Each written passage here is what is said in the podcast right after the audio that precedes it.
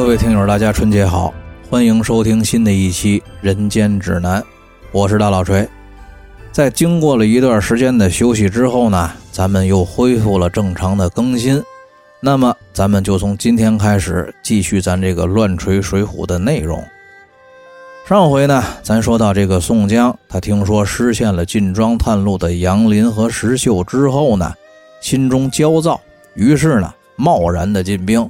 果不其然，在这个祝家庄前呀，就中了埋伏。但是撤兵突围的时候，由于这个路径不熟，所以说呢是身陷重围。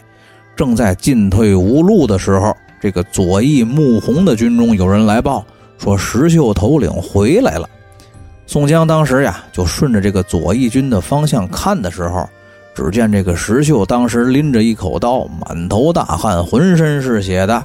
跑到了自己的马前，说道：“公明哥哥，您别慌，兄弟我知道出去的路。您呀，现在赶紧下令，让三军人马指认白杨树。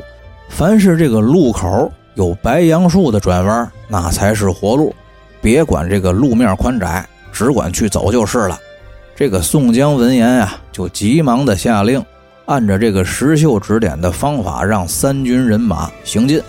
但是这三千人马走了有五六里路的时候，前头啊却发现这个祝家庄的围堵人马越来越多，心中呢不免生疑，于是啊就又把这个石秀叫到了自己的马前，再次询问情况。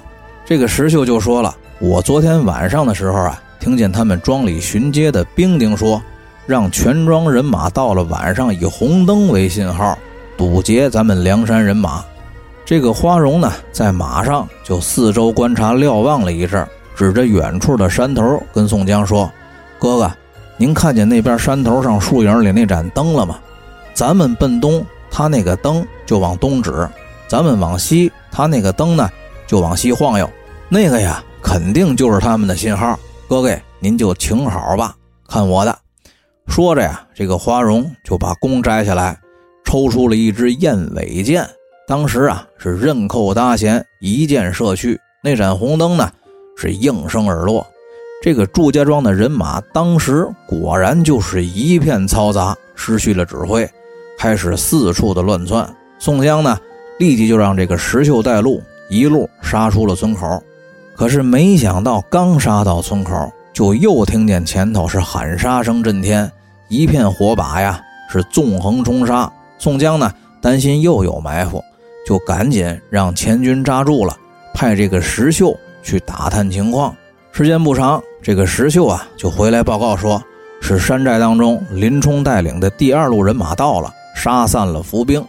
这个宋江呢，马上就下令里应外合，进兵夹攻，杀散了朱家庄的人马，夺路啊，冲杀出了庄口。话说呀，宋江这一路人马汇合了林冲的第二路救兵。屯兵啊，就在这个庄外的高地上，清点人数的时候，发现不见了黄信。这个黄信部下的兵丁报告说呀，昨天晚上的行动当中，黄信头领被这个祝家庄埋伏在路边草丛里的一队人用挠钩套索给活捉了。当时呢，情况危急，来不及救。这宋江听了呀，心中不免郁闷，于是乎呢。就在中军大帐里头召开了战术总结会，在这次会议上啊，宋江发言说道：“不想我宋江初次带领大队人马下山作战，咱打这么个破村儿就出师不利，还折了两个兄弟。不知道下一步作战计划，大家有什么想法吗？”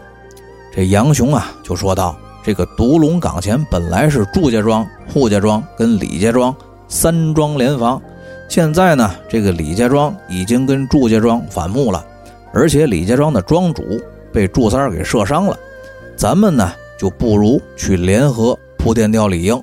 这个宋江此行带兵下山，本来就有劝李应上山的计划。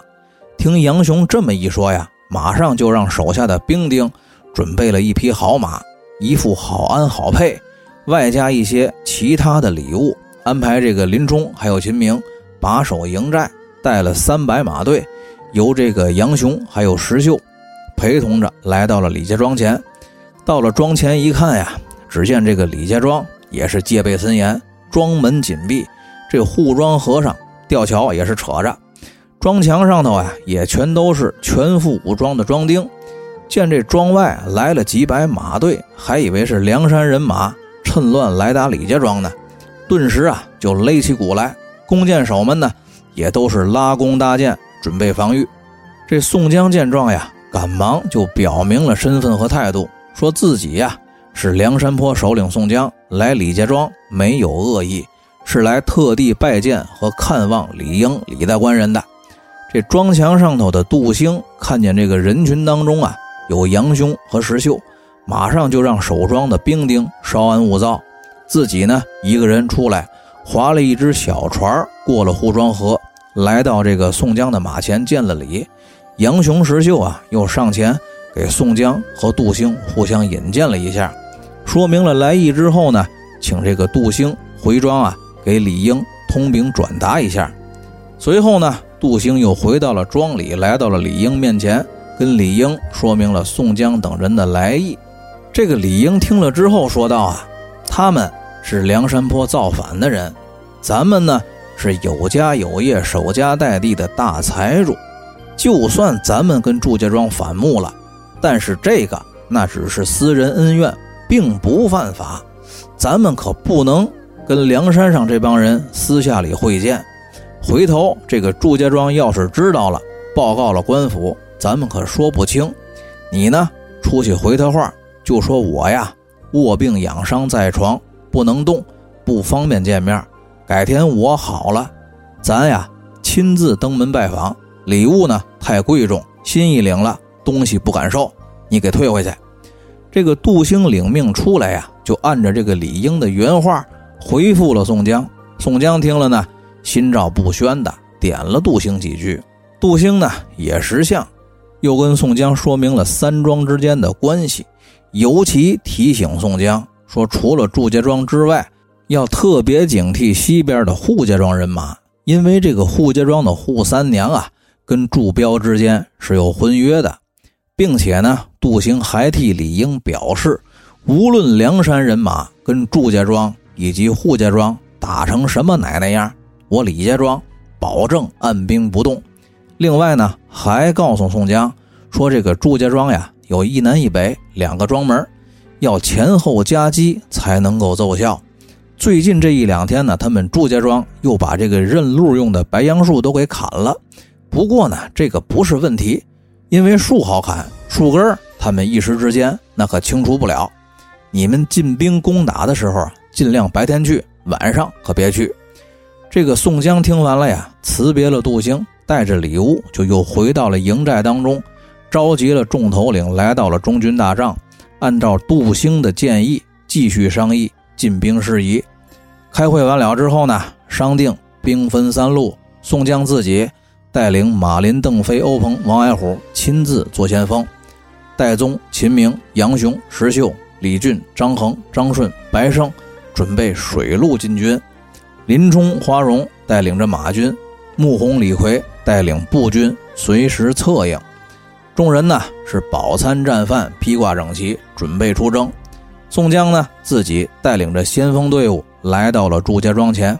由于啊这次是白天，这才发现这个祝家庄果然是不同寻常，易守难攻。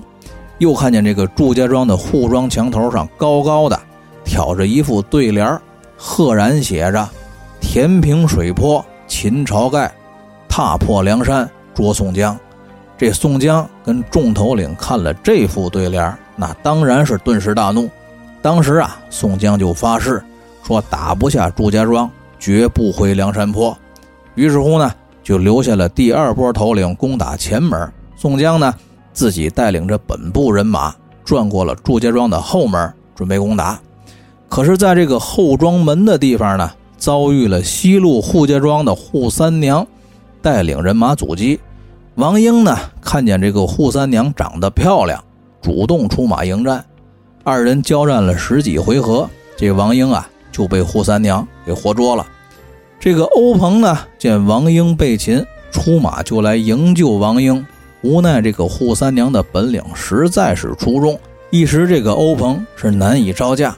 邓飞呢？见欧鹏吃力，也挺枪上阵来帮助欧鹏。这个祝龙此刻呀，在庄墙上看了半天，见扈三娘此时是以一敌二，唯恐这个未来的弟媳妇吃亏，马上就打开了庄门，是跨马提枪，带了三百庄丁冲出庄来助战。马林呢，看见祝家庄人马出动，就来迎战祝龙。这个邓飞此时看见宋江的中军没有人护卫，于是呢，就又回到了宋江的身边。宋江此刻呀。见欧鹏战不过扈三娘，马林拿不下祝龙，心中啊正着急呢。只见这个斜刺里头，秦明带领着本部人马杀到了，马上宋江就下令让秦明把马林给替下来，去迎战祝龙。马林呢带人去营救王英，扈三娘呢一见有人来营救俘虏，虚晃一刀扔下了欧鹏，就来截击马林。这祝家庄后门里的铁棒栾廷玉一看这个祝龙迎战秦明相当吃力，自己呢就也抡着棍子出来助战。欧鹏呢就又来迎击栾廷玉，但是却被这个栾廷玉使诈，用流星锤给打中落马。幸亏啊被这个邓飞带着小喽啰给及时救下来了。而此时呢，祝龙打不过秦明，企图逃走。秦明呢刚要追。又被这个栾廷玉给拦住了厮杀，这俩人呀打了二十多个回合，栾廷玉呢卖了个破绽，拨马就往这个荒草丛当中跑。秦明是个急脾气，而且不知道是计，拍马就追，被这个埋伏在草丛当中的绊马索给绊倒了，是落马被擒。这个邓飞呢一见秦明落马，也是急忙来救，但是在策马躲避绊马索的时候。被草丛当中埋伏的祝家庄人马用挠钩给拽倒了，是一并被擒。马林呢，此刻见到这个最强的战力秦明落马被擒，邓飞也给抓走了，就赶忙回马护着这个宋江往南撤退。祝龙、栾廷玉和扈三娘也都催马来追杀宋江。正在这个危机时刻，穆弘呢从正南方向赶来救援。杨雄、石秀也从东南方向杀到，东北方向的花荣呢，也是及时赶到。这个祝家庄上的祝彪见这三路人马一起迎战祝龙，还有栾廷玉，于是呢也领兵出来支援。当时啊，就是一场混战。宋江此刻呀，见天色晚了，担心这个路径复杂，再次被围，赶忙就让马林掩护欧鹏先撤。又让这个喽啰兵鸣金收兵，聚拢人马，且战且退。正行走之间呀，就又看见这个扈三娘带着人从西边追赶而来。宋江当时啊，那是措手不及，赶忙就往东边撤退。眼瞅着这个扈三娘就要追上宋江的时候，李逵带着步兵杀到了，掩护宋江逃走。这个扈三娘见宋江被救走，只得是回马撤退。却被这个赶到的林冲给截住了，俩人交战不到十个回合，这个胡三娘啊就被林冲伸手从马上给活捉过来了。宋江这才带着人马顺利的退出了祝家庄，回到了村口安营下寨，叫四个头领带领着二十个喽啰兵，先把这个胡三娘连夜押送回梁山，交给自己的父亲收管，顺路呢也把这个欧鹏。送回梁山泊养伤，各项事务安排好了之后啊，这宋江就一个人坐在大帐里头发愁，心说这次下山，我在山上牛逼也吹出去了，到这儿我又是起事又是发愿，不拿下祝家庄不回山，可是这两次的军事行动全都失败了，不光这个石签没要出来，还失陷了杨林。黄信、秦明、王英、邓飞五个头领，这个欧鹏也被栾廷玉给打伤了，是彻夜的难眠。次日清晨呢，有探子来报说，山寨总参谋长吴用带领着阮氏三兄弟，还有吕方、郭盛，并五百人马前来助战。宋江听了呀，心中大喜，出营把吴用以及三阮兄弟和吕方、郭盛迎接进了中军大帐。跟吴用说明了这几天来的情况，同时呢，还向吴用表示自己呢现在是进退两难。如果要是拿不下祝家庄，实在是没有脸回山。这吴用听了呀，哈哈大笑，说道：“公明哥哥，您别着急，兄弟我此番下山，就是来给您送这个攻破祝家庄的主意。兄弟我手上啊，现在有这么几个人，这几个人呀，是到石勇的酒店里一起来投奔入伙的，而且呢，其中一个跟栾廷玉的关系特别好，而且这里头呀，还有杨林、邓飞的故交，他们呢。”知道哥哥您攻打祝家庄不利，特意的献计入伙，以为近身之报。这几个人随后就到，五天之内，咱们就可以按计划行事。哎，咱们说到这儿呢，可就先得把宋江放下，借着这个吴用的嘴，说说这几个新来投奔梁山入伙的人。话说这个山东最东边的沿海登州。这城外呢有座野山，近来这个山中啊总有老虎伤人，所以说呢这个登州知府衙门里出了限期捕捉伤人老虎的公文，责令当地的猎户上山打虎，超期完不成打火任务的，从里正到猎户都得挨板子受罚。这个登州山下呢有一家猎户，是亲兄弟哥俩，老大叫谢真。江湖人称两头蛇，老二呢叫谢宝，江湖人称双尾蝎。这哥俩呢都使着一条混铁点钢叉，本领高强，无论是武艺还是捕猎技术，那在当地的猎户里都是第一。这个登州府里的限期打虎公文下发之后呢，当地的李正也找到谢家这哥俩，让他们哥俩呀上山去打虎。这哥俩呢。带了打虎所需的窝弓、弩机、毒药箭等等一应的事物，穿戴整齐，拿了各自的钢叉，就奔这个登州山上而来。挖了陷阱，布置了窝弓、弩箭，在树上啊溜溜的等了一整天，没动静，只好收拾了工具下山回家。到了家之后呢，这哥俩一边收拾东西，一边准备做饭。这老大呢就跟老二说。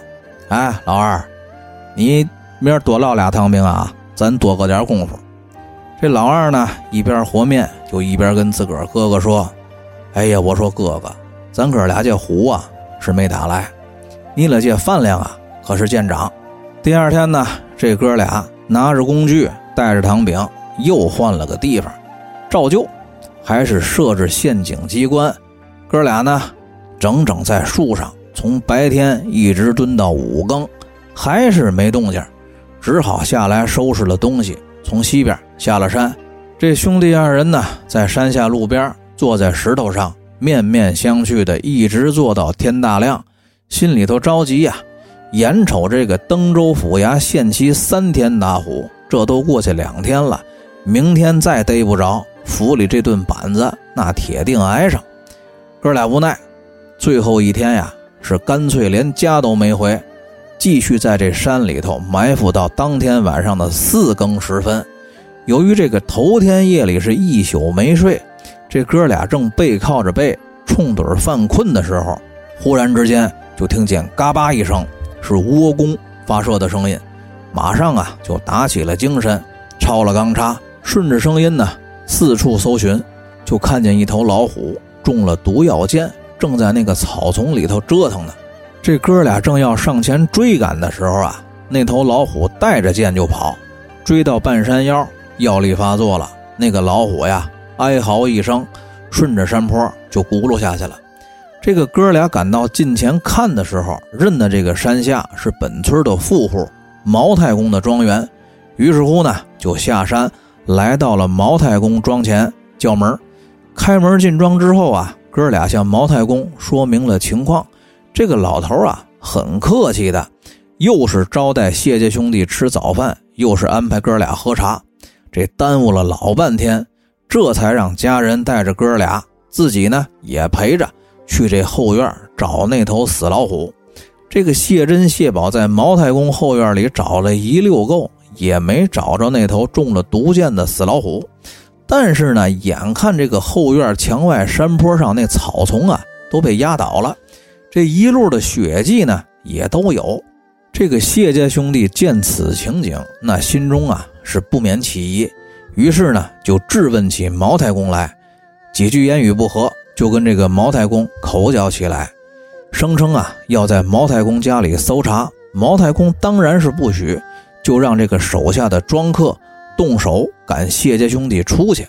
这个谢家兄弟啊，顿时火起，就跟这个庄客们厮打起来，打的这个前厅啊是一片狼藉。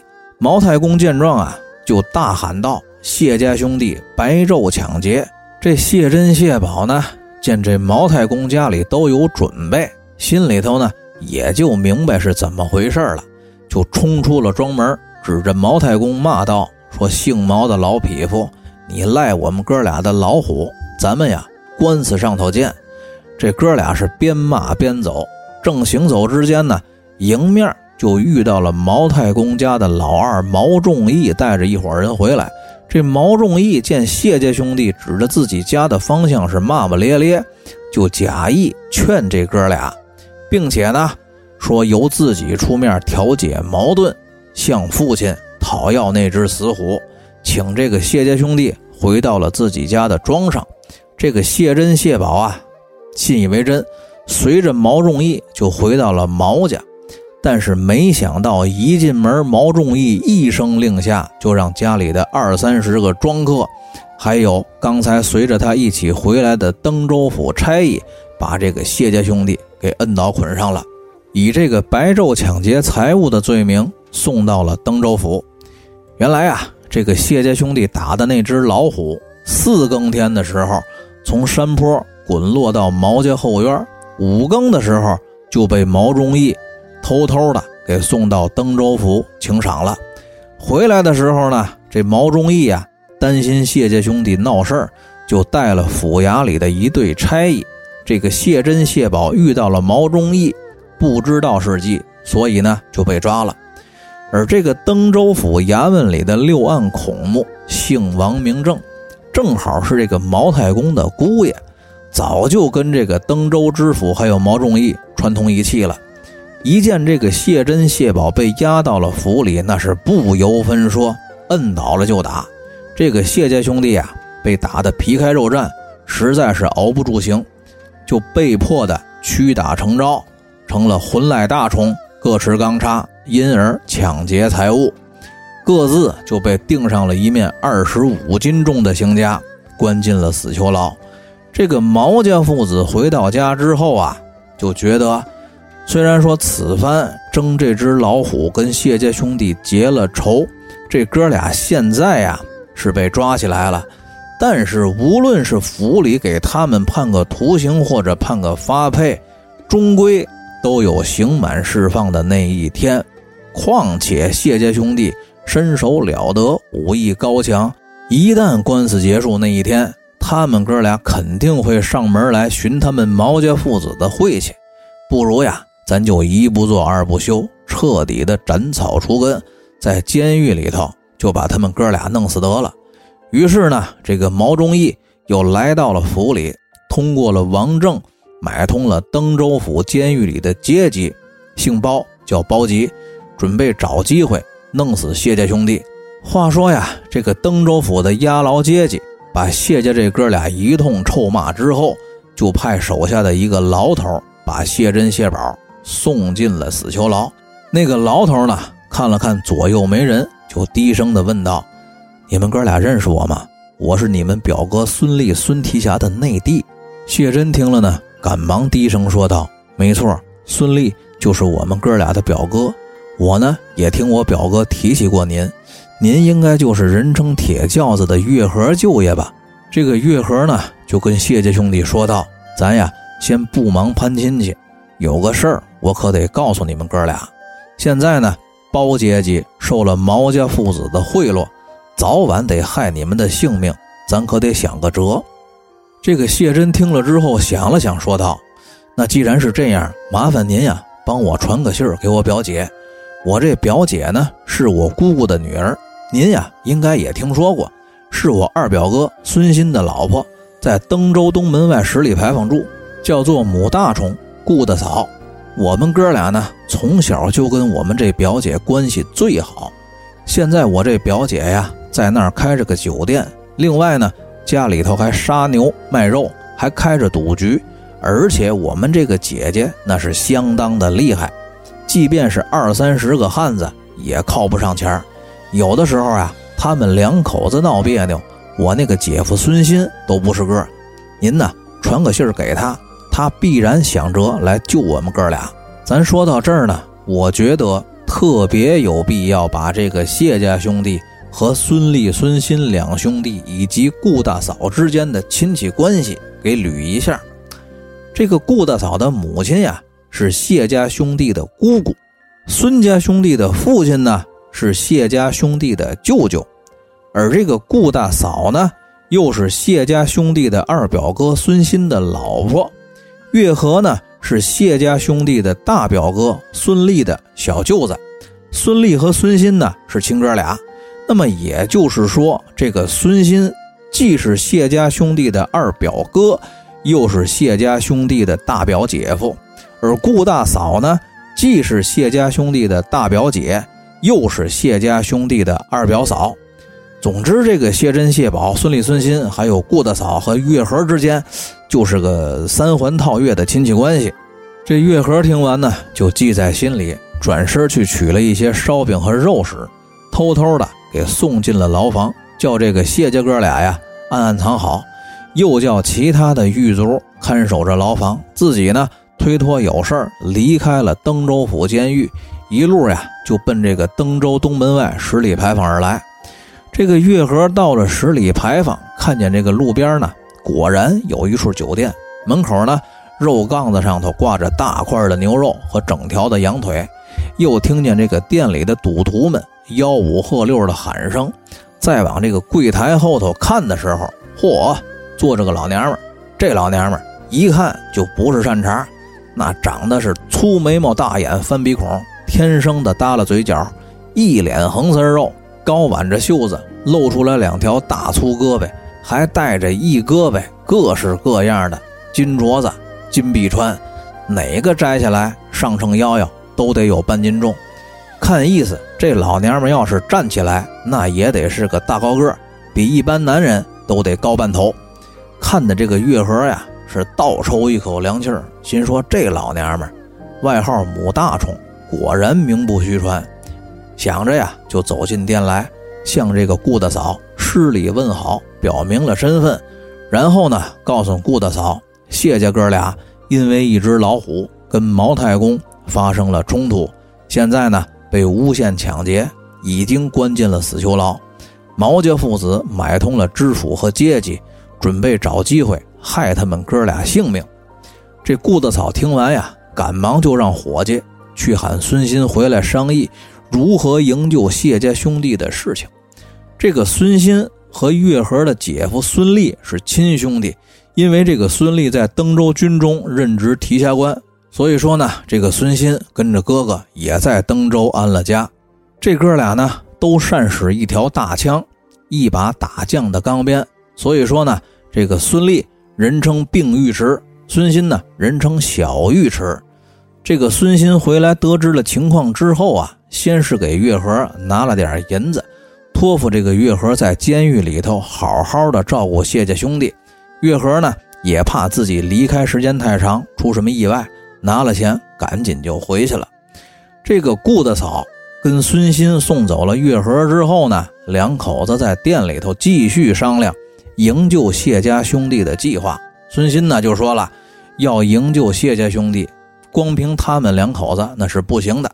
还需要联合自己的亲哥哥孙立，还需要联合经常来他们家赌局上耍钱的叔侄俩。哎，这叔侄俩虽然说论着是爷儿俩，但是其实呢年岁相仿，是登州城外登云山上的两个山大王。叔呢叫邹渊，江湖上人称出林龙；侄子叫邹润，脑袋上长着个硬瘤子。有一回跟人打架的时候，用头上这个瘤子撞断了一棵树，从此呢，这个江湖上都叫他独角龙。到了晚上啊，这个邹家叔侄是不请自到，刚坐上赌局，骰子罐刚摸到手里，这爷俩呢就被顾大嫂叫到了后堂，告诉这爷俩自己的两个表弟被陷害进了死囚牢，有性命之忧，需要联合他们叔侄的力量和人马来营救这谢家兄弟。这邹家叔侄听了呀，是表示同意，并且还提出干了这件事之后啊，这个登州府附近是不能待了，正好呢。可以带着人马去梁山坡入伙。杨林、石勇和邓飞那都是自己的旧相识，只是怕这个劫了监狱之后呢，会被登州府的官军追杀。孙新听了呀，就马上表示说：“这个好办，因为这登州府官军里头，除了自己的亲哥哥孙立之外，别人呢都不是咱们的对手。只要把我哥哥孙立说动了。”让他加入咱们的行动，那就绝对是万无一失了。不过呢，这个孙立是有家有业，又在军中混得不错，说服他加入啊，可能有点难度。不过我有个办法，能骗我哥哥孙立加入。于是乎呢，这个孙鑫马上就吩咐伙计去登州府军营里找孙立，就说顾大嫂病危，请大哥跟嫂子岳大娘子赶紧来家里见一面。一直到了晚饭后时分，这个孙立呢带着老婆就来到了顾大嫂家里。这两口子进了店，看见这顾大嫂好好的，心里头呢那难免是纳闷加不快。孙俪就问道：“二婶，你不是病了吗？你这害的是什么病呢？”顾大嫂就说了：“我呀害的是救兄弟的病，救的是我兄弟，可是那也是你兄弟。”然后呢，这个顾大嫂就跟孙俪说明了谢家兄弟的情况。这个孙俪呢，起初并不同意，不料这个顾大嫂跟邹家叔侄当时就翻了脸，都拔出了刀来要跟孙俪玩命。这个孙俪呢，由于带着自己的老婆，只得先服软。这顾大嫂呢，见孙俪服了软，赶紧又劝道：“如今呀，你参不参加都随你。”我们肯定是要动手的，而且这个信儿可是你亲小舅子月和透给我们的，到时候呢，他也得帮忙。我们劫牢反狱上了梁山，你以为你不参加就没事了吗？我告诉你，你们两口子到时候照样得受株连。从我们这儿论，孙鑫那是你亲兄弟；从谢家兄弟那儿论，那是你亲表弟；从岳大娘子我嫂子这儿论。月和那可是你亲小舅子，你说你跑得了吗？该说的不该说的，我可都说了。您呀，自己掂量着办。孙俪呢，听了这番话，也是一声长叹，心里头也觉得顾大嫂这番话确实有道理。只要兄弟孙鑫跟弟媳妇顾大嫂干了这事儿，自己那是无论从哪个方面都脱不了干系，前程肯定是毁了，搞不好自己一家。也跟着吃官司，一咬牙，一跺脚，一拍大腿，说了一声“罢了”，也就同意了。这顾大嫂一见孙俪同意加入呢，马上就让邹家叔侄回到了山寨，收拾了金银细软，带了二十几个心腹的喽啰兵来店里头聚齐。算上这个孙俪来的时候带过来的十几个心腹军士，跟自己家店里的几个知根知底的伙计之后呢。总共是四十个人，于是呢，又让这个孙鑫去城里头找月和，给谢家兄弟通风报信儿。次日清晨，这个孙俪呢，安排着杀了两头猪，一只羊，众人吃饱了，这个顾大嫂呢，就先假扮做探监送饭的妇人进了城，剩下这帮人呢，让邹家的叔侄带着登云山的二十几个喽啰，孙立、孙兴哥俩。带着营里的军士和店里的伙计，分两路进了登州城，准备随时策应顾大嫂。这个顾大嫂呢，挎着送饭的篮子，贴身呢带了两把短刀，一路就来到了登州府的监狱门前。当天呀，已经商量好了，正好是这个月和在监狱门口值班，见这顾大嫂如约来到，于是啊，就开门放顾大嫂进了监狱。但是正好遇见了包吉。这个包吉呢，警惕性不高，也只是不让这个顾大嫂进监房，让这月和呢把篮子给谢家兄弟送了进去。这月和进去呀，就通知了谢家兄弟准备动手，趁机呢把谢家哥俩的枷锁给打开了。这个此时呢，又有狱卒来报告包吉，说本州的提辖孙立在外头叫门，说要进来。这个顾大嫂呢，当时就在监狱的庭院里头，听见孙立的接应到了，趁这个包吉跟守门的狱卒说话的时候，就拔出了双刀，就要动手。包吉一见呀，这事儿不好，扭头就想跑，可是刚刚跑到牢房门口的时候，就跟这个手里拎着邢家的谢家兄弟走了个脸对脸。包吉呀，刚一打愣，就让这个谢宝抡起来邢家给打了个万朵桃花开。顾大嫂此时啊，也动起手来，早就捅倒了五六个狱卒。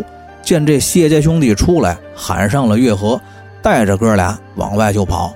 孙立、孙新哥俩呢，在外头接着了顾大嫂一行四个人之后啊，就往这个登州府衙来会合邹家叔侄。到了衙门门口的时候，这个邹家叔侄啊，已经拎着孔目王正的人头从衙门里头出来了。这顾大嫂两口子跟谢家兄弟以及邹家叔侄一行人会合之后呢，就往城外冲。孙立呢，带着二十几个官军在后头断后。这个州府里头的公差啊。也弄不清楚情况，一见是本州的提辖带着人马在后头追，还以为是孙立在追杀劫牢反狱的逃犯呢，也都没有上前阻拦。众人拥簇着顾大嫂跟谢家兄弟，一路啊就冲到了东门外十里牌坊，回到了孙新家里头，用车接上了月的娘子。顾大嫂呢也找了一匹马骑上，这众人正要保护着家小车辆出发的时候。这谢珍、谢宝提出来了，要趁登州的官军还没反应过来的时候，去毛家庄找毛老头跟毛老二报仇。这孙立呢，就命令孙新夫妻跟月和带着手下的心腹军士护送众人的家小车辆先行，自己呢带着谢家兄弟和邹家叔侄直奔毛家庄而来。当天呢，正好是这个毛太公过生日，我估计呀，当时毛太公。不是七十三就是八十四，这毛家全家呀都在给毛太公庆寿，就被这一伙人啊给杀进了庄来，屠了个精光，又抢了十多包金银细软，到后院马棚啊抢了七八匹好马。